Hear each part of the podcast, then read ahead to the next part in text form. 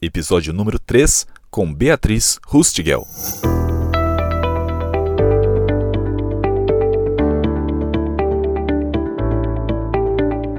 Ela é bacharel em comunicação social com habilitação em publicidade e propaganda pela Faculdade Sul-Americana e possui especialização em métodos e técnicas de ensino e pesquisa pela Universidade Salgado de Oliveira.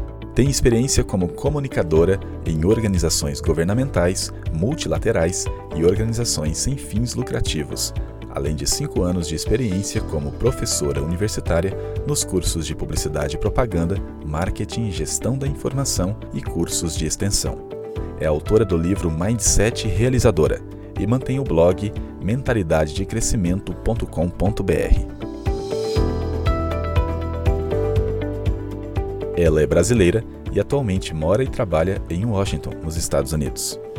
Eu conversei com Beatriz sobre mentalidade de crescimento, adaptação às mudanças e múltiplas diversidades em um mundo cada dia mais conectado. Vamos ouvir um trecho desta conversa. E eu cheguei em 2015 carregada de preconceitos, carregada de ideias pré-concebidas do que era América Latina. Eu, inclusive, achava que eu falava espanhol, e aí, quando eu comecei a conversar com, com os nativos, eu não entendia nada.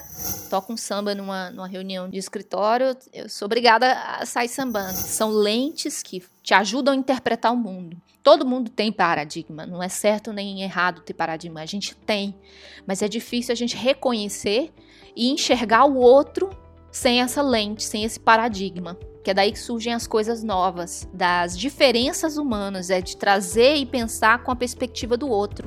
Porque eu acredito que a capacidade humana de inovar, de ser criativa, de se superar, ela é muito verdadeira. Muito dinheiro ou pouco dinheiro amplifica a personalidade de alguém. É a mesma forma a tecnologia. Crescer e mudar dói. É, seja mudança cultural, seja mudança pessoal. E fique agora com essa conversa na íntegra, levada até você por hotminds.com.br. Este e outros diálogos você encontra em perceptível.com/podcast. Das ideias que definem nossa atualidade ao futuro que desejamos ver. Bem-vindo ao podcast Perceptível, uma série de diálogos cotidianos para inspirar respostas relevantes aos questionamentos da realidade que vemos.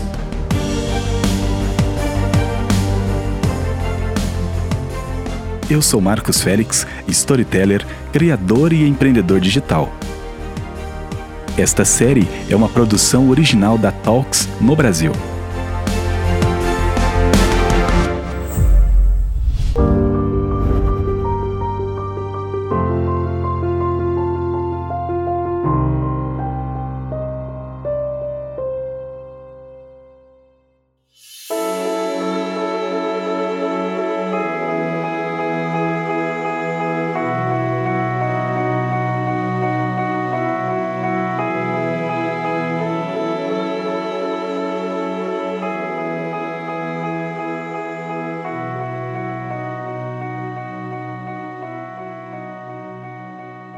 Foco nosso de todo, toda a série, de todo o conteúdo, é como a transformação digital está percebida e trabalhada em diversos mercados. E aí a gente está falando de indústria, comércio, terceiro setor, estamos falando também de, de empresas em geral, até governo. E é importante ter essa visão de vários é, a gente tem que construir esse caminho, ninguém tem todas as respostas e as perguntas a gente tem que fazer. Então, é, Estados Unidos, Brasil, assim, tentar trazer um pouquinho dessa perspectiva daí para cá. Claro, não, o prazer e a honra é toda minha. É, eu tenho trabalhado nesse, nessa área de marketing digital, de comunicação digital, na verdade, é, nos últimos quatro anos. Agora, em janeiro, é, eu estou trabalhando nessa instituição, agora que eu estou trabalhando há quatro anos, e é uma instituição governamental internacional, que a gente chama é, instituições multilaterais, né? São instituições que são, que são financiadas e basicamente são, são propriedade de vários governos ao mesmo tempo, ou seja, os governos investem é, nessas instituições e elas existem então para dar assessoria e para trabalhar com esses governos. E eu também tenho um empreendimento um, um negócio digital meu é, que é uma área de paixão minha. É, ou seja, eu estou cercada de, de comunicação digital e marketing digital por todos os lados. E sou realmente apaixonada. Vejo muita muita potencialidade para tanto para a área governamental agora, que é o que a gente tenta fazer, né, uhum. aqui na instituição, quanto para o desenvolvimento pessoal das pessoas e para realmente fazer abrir espaços de câmbio, de mudança, de colaboração entre across fronteiras, né? Além das fronteiras. É, essa redução do espaço físico e a criação de redes de colaboração no mundo inteiro é uma realidade muito interessante. Eu estava conversando e dando consultoria há algumas semanas atrás de um, um empreendedor que trabalha com a Amazon o, o objetivo dele, o foco dele é Amazon, mas ele vive na Índia e trabalha com, com consumidores e com clientes aqui nos Estados Unidos. Ou seja, é, essa redução de fronteiras ela é real e isso se dá pelo, pelo, pelo mundo digital. Então é algo que eu realmente sou apaixonada e estou realmente muito imersa e acredito muito no potencial desse, desse tipo de, de colaboração inovação tecnológica, esse avanço todo de tecnologias digitais está trazendo um impacto para diversos setores. Como que você tem percebido isso? É, por, pelo caráter da instituição em que eu trabalho, é, na verdade nós somos pertencentes, os, os, os, membros da instituição são pertencentes aos países membros, donos da, da instituição. Então são gente de, de 26 países da América Latina, do Caribe. Uhum além de, de americanos e alguns membros da União Europeia e tal. Mas, por exemplo, na minha equipe, minha equipe eu tenho, eu trabalho com uma brasileira, mas eu trabalho com outras pessoas. Eu, eu sento do lado de um americano, eu tenho venezuelanos, colombianos. Um dos grandes amigos e mentores que eu, que eu, que eu criei aqui, ele é colombiano, vive aqui na América há mais de 15 anos. Então, é, essa questão cultural é uma questão também que nós estamos nos aproximando muito. É cada um, é claro que tem as suas peculiaridades, as suas, é, é, os seus detalhes, as suas sensibilidades diferentes. E é, é notável, mas nós estamos criando meio que um, um ambiente quase que, que uniforme, principalmente nessa cidade. Washington é uma cidade muito particular, porque ela é a capital americana, é uma cidade tremendamente política, mas é uma, é uma cidade onde você encontra todos os tipos de cultura e você tem essa relação com o mundo inteiro aqui. E eu acredito que essas relações em, em, em, em que a gente vai ficar no nosso próprio quadradinho é, vai acabar em algum momento muito próximo. A gente está caminhando para criar redes onde é, as culturas vão se mesclar de forma muito intensa. A América é um exemplo disso. Aí no Brasil nós somos muito brasileiros ainda. Uhum. Mas é, nos Estados Unidos a gente já percebe essa influência, né? A maioria dos americanos adora sentar para comer taco. Existe um restaurante que eu gosto muito de ir aqui que chama Distrito Taco, que é só comida mexicana. A gente entra, a gente fala em espanhol com o pessoal. Isso é normal, isso, isso se translada para o ambiente de trabalho, isso se translada para as relações comerciais, para as relações de negócio, mas requer também uma maturidade profissional diferente. Requer também um, um nível de ética profissional, um nível de comportamento é diferente, que muitas vezes nós não estamos acostumados é, em culturas locais, né, nos nossos países. O jeito de se tratar é diferente. E existe agora um jeito global de se tratar, um jeito global de fazer relações é, de comércio e relações profissionais. E isso é muito é muito interessante, faz parte da revolução. Quando a gente fala de diminuição de, de limites físicos, de fronteiras, a gente está falando sobre isso também. Interessante. Nós estamos falando sobre como é, tratar uns aos outros nas relações e, e criar alianças, contanto, é, garantindo, é claro, que as nossas culturas e as nossas diferenças sejam respeitadas, né? Isso é realmente um desafio.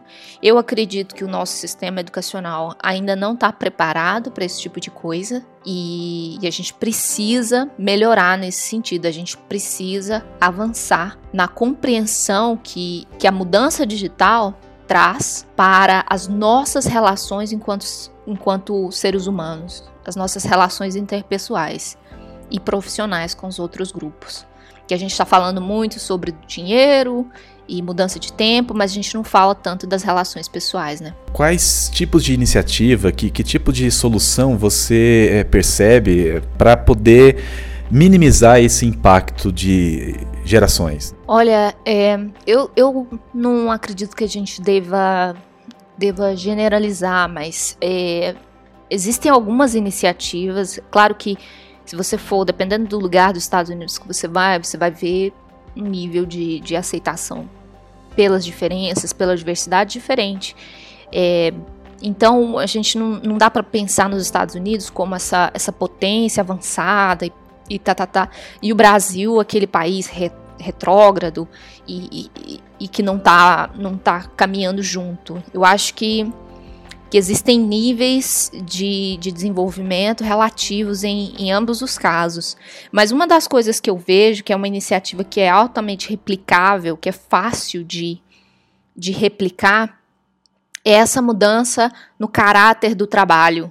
É, como as pessoas estão enxergando o trabalho, é, a busca por trazer para dentro do trabalho a questão dos valores, a questão de ter consciência social, de ter impacto, aquela ideia de que a gente trabalha para a gente ganhar um valor e tal por mês, pagar as nossas contas e viver no fim de semana.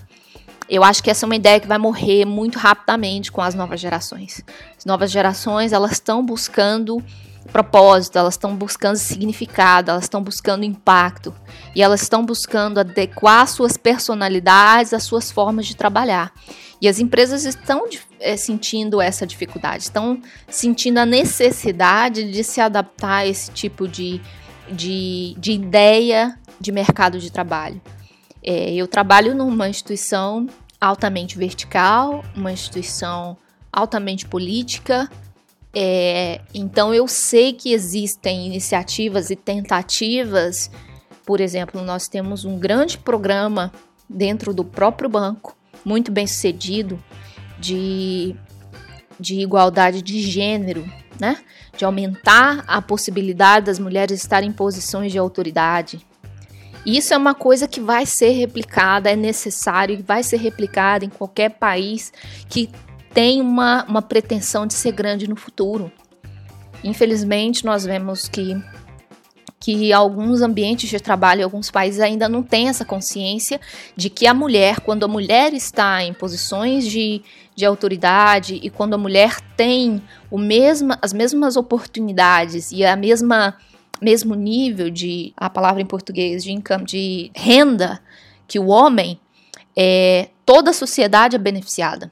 Igualdade entre gêneros é igual a melhoria de igualdade social nas condições da sociedade funcionar e nas condições socioeconômicas da sociedade. Então, esse tipo de ideia elas vão precisar ser replicadas dentro do nosso ambiente de trabalho, elas vão precisar ser replicadas e defendidas pelos governos se eles querem enfrentar problemas como, como problemas de, de desigualdade socioeconômica. Então você fala, poxa, mas gênero tem a ver com, com estrutura socioeconômica? Tem muito a ver. É uma coisa que a maioria dos, dos países de primeiro mundo estão se dando conta e tem programas ativos nesse sentido. Isso é uma, é uma ideia que o Brasil precisa abraçar. O Brasil é um país que, eu estou falando em termos estatísticos, né? É um país com um níveis tremendos de desigualdade de gênero. É um país com níveis tremendos de violência baseadas em, em crimes de ódio, como racismo, como LGBTfobia. É um país que, em termos estatísticos, isso não é uma opinião minha, isso são fatos estatísticos. O Brasil precisa muito investir na questão da igualdade e da diversidade, do respeito à diversidade, porque isso são fatos que vão alterar a estrutura, inclusive econômica, a prosperidade, a segurança dos países. É, isso são coisas que a gente vê que países que têm mais consciência e que investem nisso, a gente vê as consequências disso é, no bem-estar da população. Países realmente de primeiro mundo, onde, se você olhar para a estatística, para o relatório mundial de felicidade que sai todos os anos, onde é, é um estudo que analisa o nível de bem-estar e quando a gente fala, a gente fala que é o estudo da felicidade, mas esse termo felicidade não existe. Felicidade é um sentimento.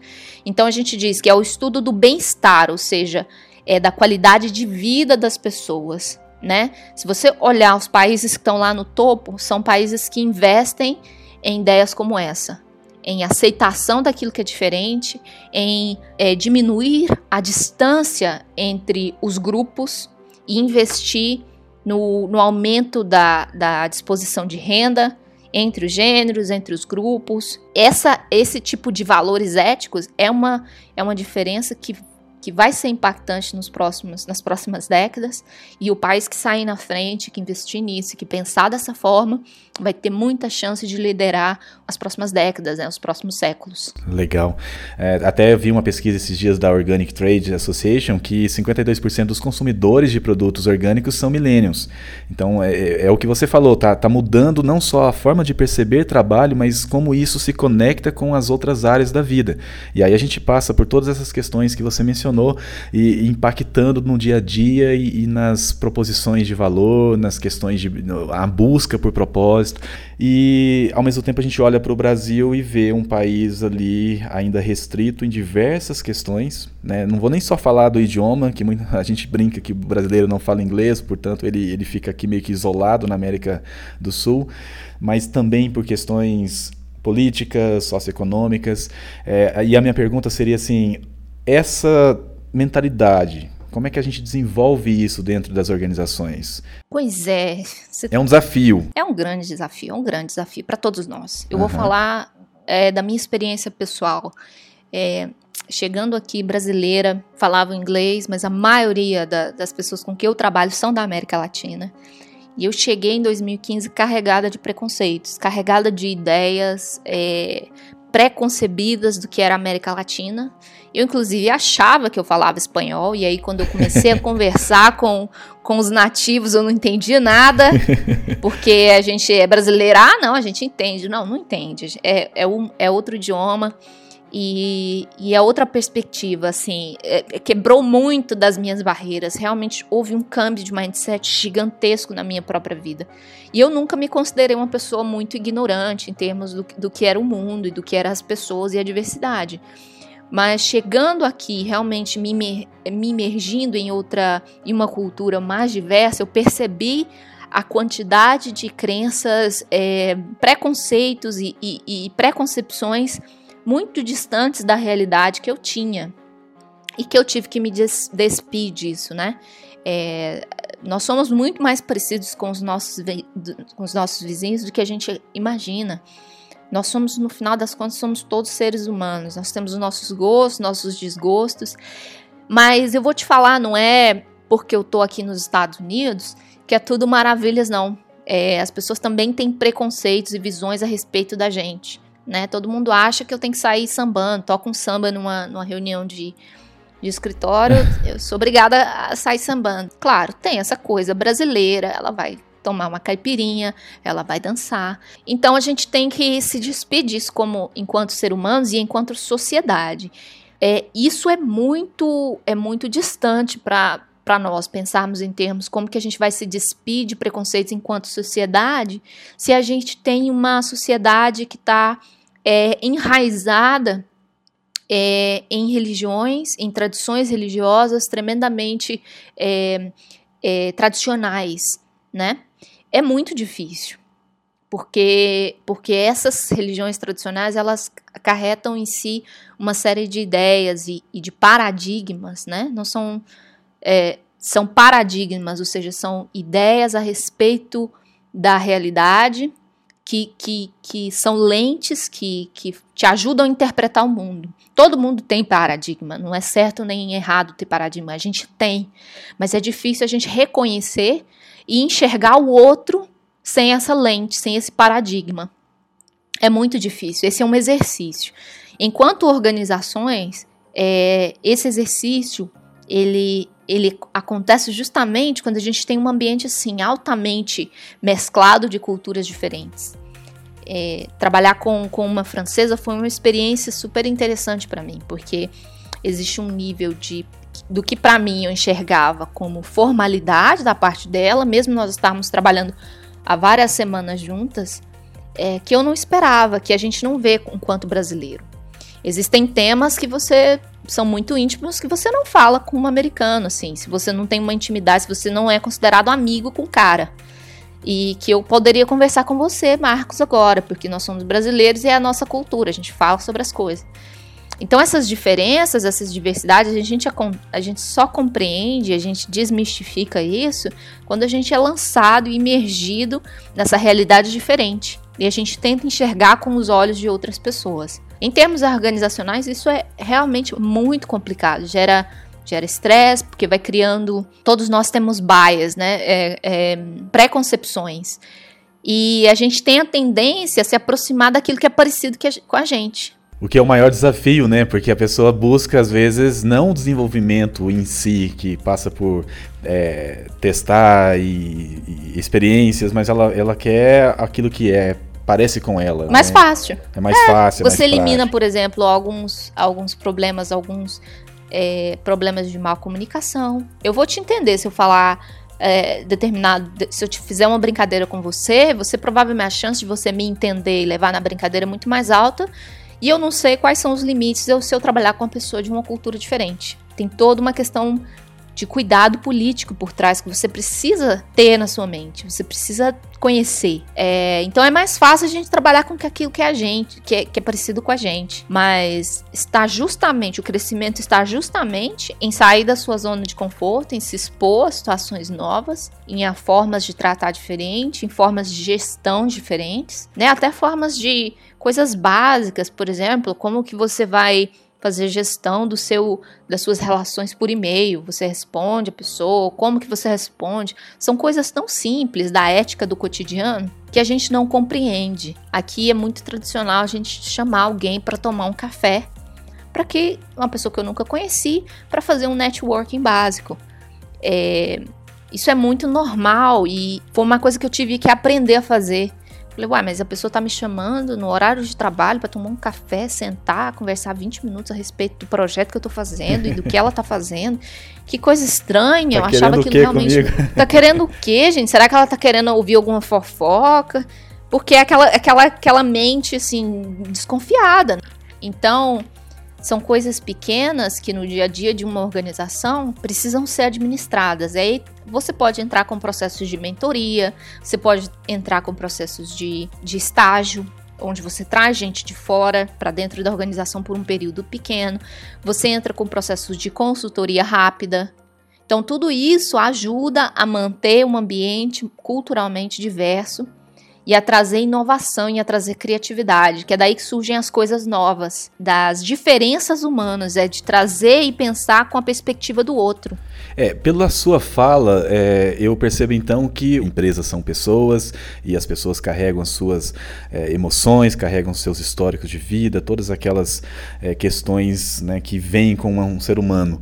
Ah, mas além do diálogo, também seria esse trabalho de educação, de trabalhar é, o desenvolvimento humano a partir de, de situações educacionais. Seria isso?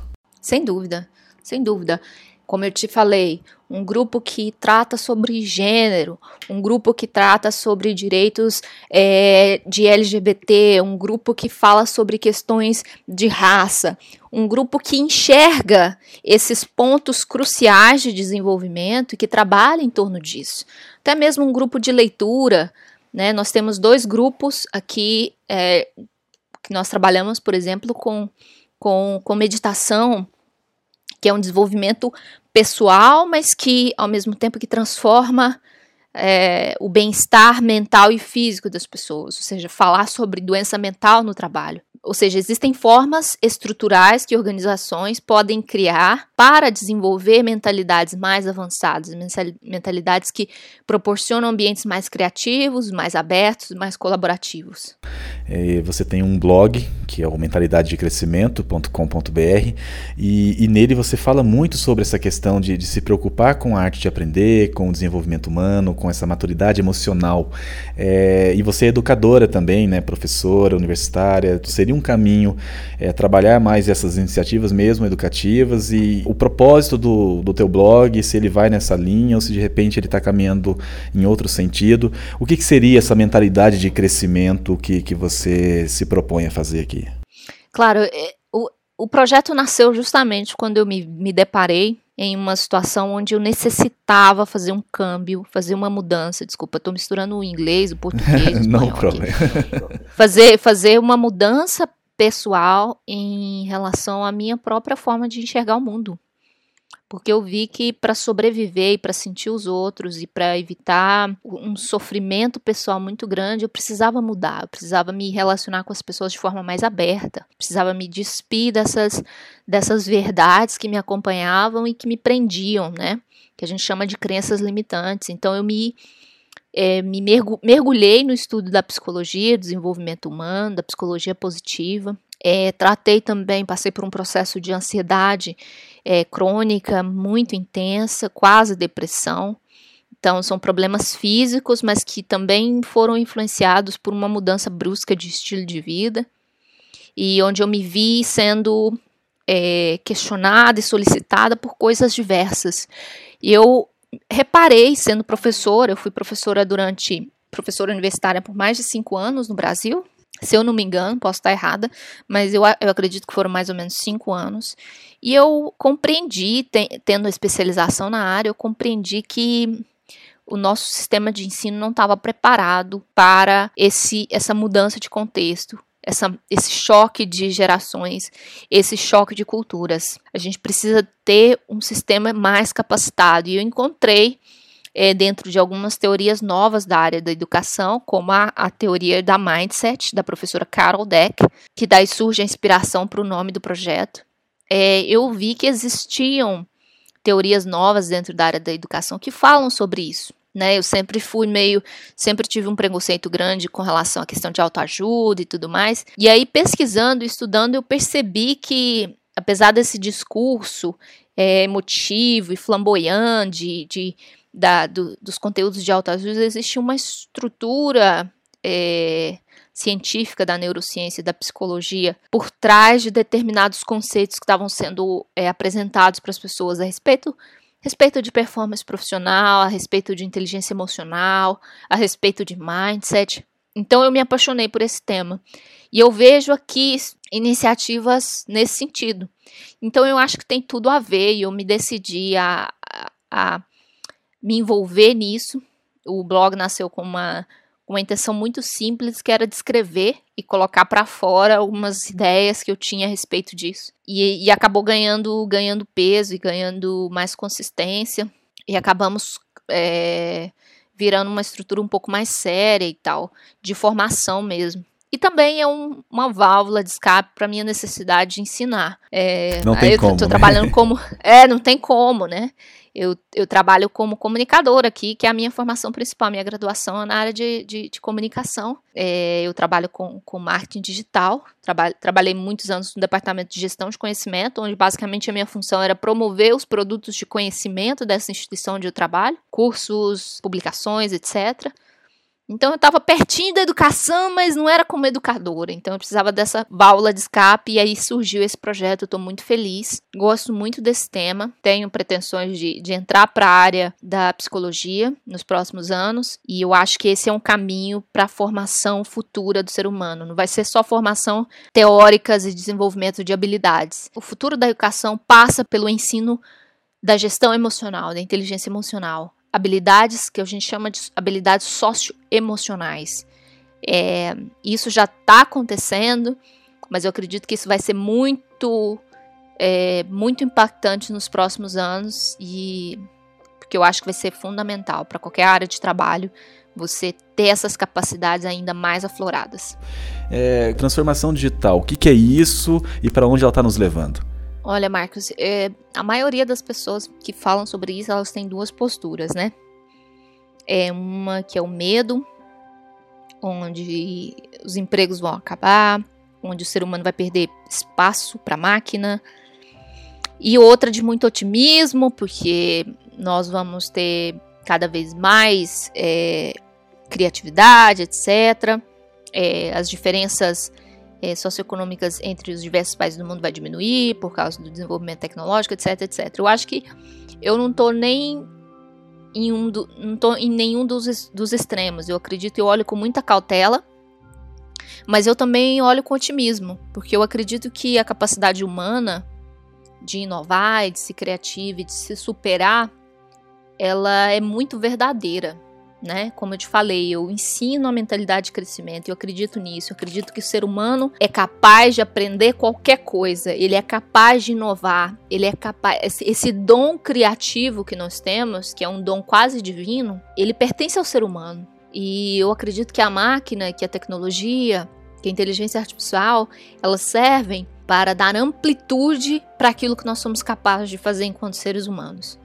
Eu acredito que assim como o dinheiro, ele não vai te transformar, ele vai amplificar a sua personalidade, né? Muito dinheiro ou pouco dinheiro amplifica a personalidade de alguém. É a mesma forma a tecnologia. Eu acho que ela vai amplificar as capacidades humanas. É claro, é claro que nós vamos ter que transformar o tipo de habilidade que a gente vai precisar desenvolver nas pessoas para lidar com ambientes novos, tecnológicos. Mas a gente olha, a nossa geração olha para a tecnologia de uma forma diferente quem já nasceu em um ambiente tecnológico. Então, para as pessoas que, que, que têm 10, 12 anos, hoje, idade, é, a questão do, do computador, do tablet, do de ter o celular sendo um pequeno computador na mão deles, é uma coisa natural como respirar. Então a gente vê a tecnologia pelo ponto de vista de que nós estamos sendo introduzidos, mas a gente não pensa que a, as próximas gerações já vão estar dentro desse processo. Então a gente não tem que ter medo da tecnologia. A gente tem que saber aprender a usar e se familiarizar e aprender a usar a tecnologia em favor do ser humano. Estava conversando com um colega de trabalho que ele lidera um projeto de, de inovação, ele, ele lidera projetos de de aprendizagem profunda. Não sei como se traduz isso, é uma tradução meio, meio tosca, deep learning, dentro do banco.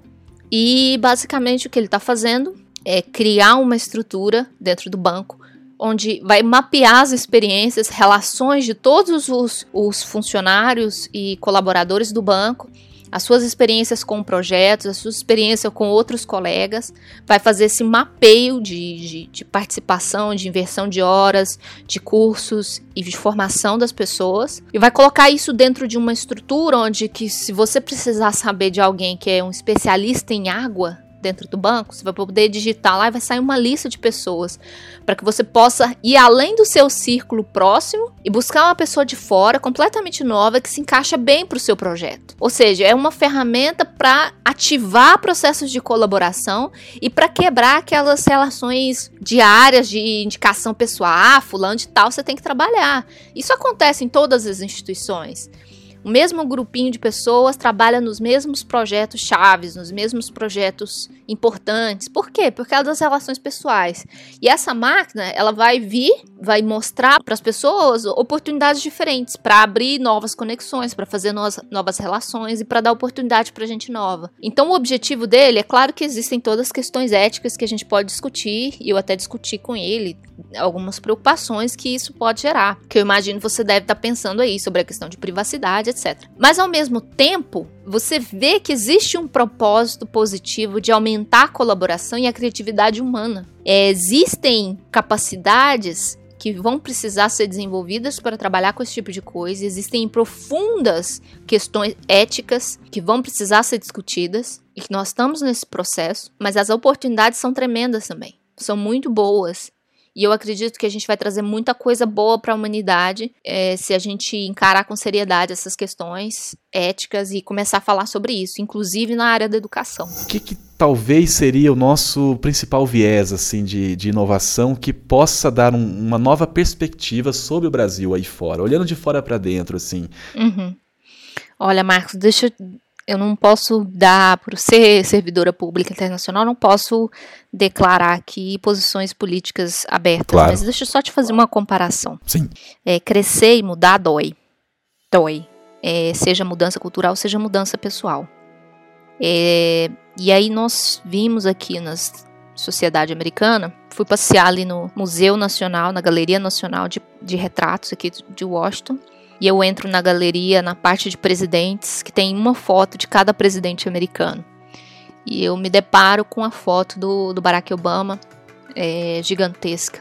Ele sentado no meio de flores e com um sorriso no rosto. E eu olho para todos os outros presidentes e existem poucos presidentes iguais. Ele foi uma mudança histórica dentro da estrutura presidencial americana, que todo mundo ficou muito encantado. Ele trouxe as minorias para a mesa de conversa, ele abriu espaço para gente diferente, ele trouxe uma visão mais humana e não tão focada em economia, em desenvolvimento econômico e controle militar no mundo.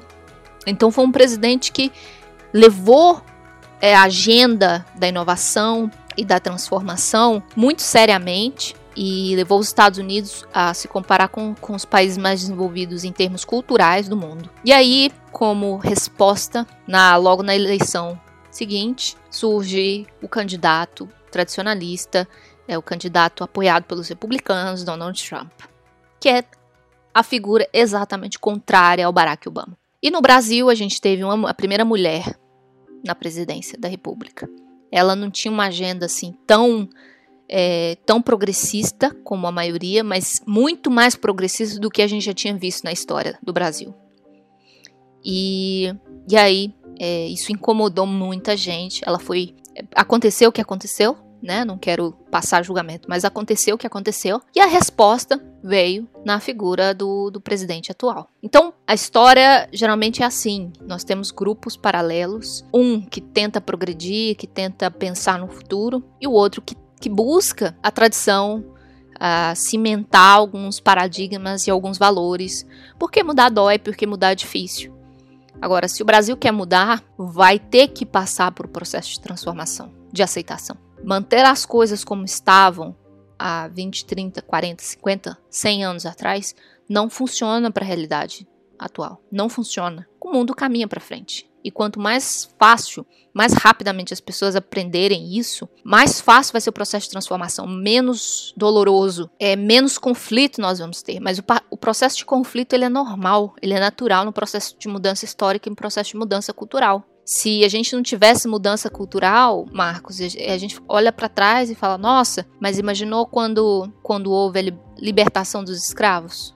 Foi chocante, foi terrível para aquelas pessoas na época. Como que isso pode acontecer? Processo de mudança cultural normal. As coisas vão acontecer. Eu vi uma foto, alguém me enviou uma foto esses dias de uma menina, de uma criança negra, é, dentro de um cercado de madeira no zoológico em 1868 na Inglaterra, ou desculpa, na Suíça, ela sendo visitada como se fosse um animal. Então esse, essa, essa mudança, a aceitação do outro e de igualdade, essa mudança ela, ela é parte da história, vai sempre existir, vai sempre ter conflitos. Quando a gente tenta tratar de, de, de, de poderes estabelecidos, esse conflito vai existir. Né, existe essa mudança de poder. Então, eu acho absolutamente normal. Me entristece bastante ver que a gente votou em uma pessoa que não tem experiência executivo, não tem experiência, não tem uma carreira no legislativo brilhante, que não está engajado com. Em termos de currículo da pessoa, muito, muito. Não vou nem falar da política dele, que eu acho que, que, não, que não vale nem a pena gastar saliva com isso. Me entristece muito, mas não me surpreende. Acho que é um processo normal. É, só que agora que nos Estados Unidos, nas eleições do, do midterm, no, né, eleições do, do meio de mandato, nós vimos os republicanos vindo com uma força, maior força feminina, negra e diversa é, da história americana. E eu tenho esperança que o Brasil siga esse, esse processo também, abra mais espaço para gente diferente. Então, só não só na questão da, da tecnologia que a gente precisa avançar, a gente precisa avançar também nos nossos paradigmas, da forma que a gente enxerga a realidade. A mudança, antes de tudo, ela é humana. Seria mais ou menos isso. Claro. E ela é dolorida e ela gera conflito. Vou te fazer uma última pergunta. Então, é, é, é um exercício, né? Esse podcast, essa série, o trabalho que a gente tem desenvolvido é um exercício para é, desenvolver isso antes de qualquer coisa, antes de qualquer pessoa, em nós, né? enquanto comunicadores, enquanto profissionais. Qual o futuro a Beatriz quer ver? olhando para trás, olhando para hoje, olhando para dentro, ao redor e principalmente para frente. Eu desejo ver um futuro onde a gente tenha espaço para aquilo que é diferente, que a gente tenha espaço para diálogo, que a gente tenha espaço para crescimento. Essa é a palavra, para mudança. Que a gente não se agarre àquilo que é antigo, àquilo que é confortável, que a gente empurre um pouquinho mais os nossos limites. Eu acredito que é, é a forma mais correta de, de, de, se colocar. É isso que eu tenho tentado fazer. Mentalidade de crescimento é isso: lidar com as próprias falhas, com os nossos erros, com as nossas limitações, com os nossos paradigmas e se abrir para o mundo, se abrir para os outros. É isso que eu quero ver. Um Brasil que seja mais aberto. Perceptível.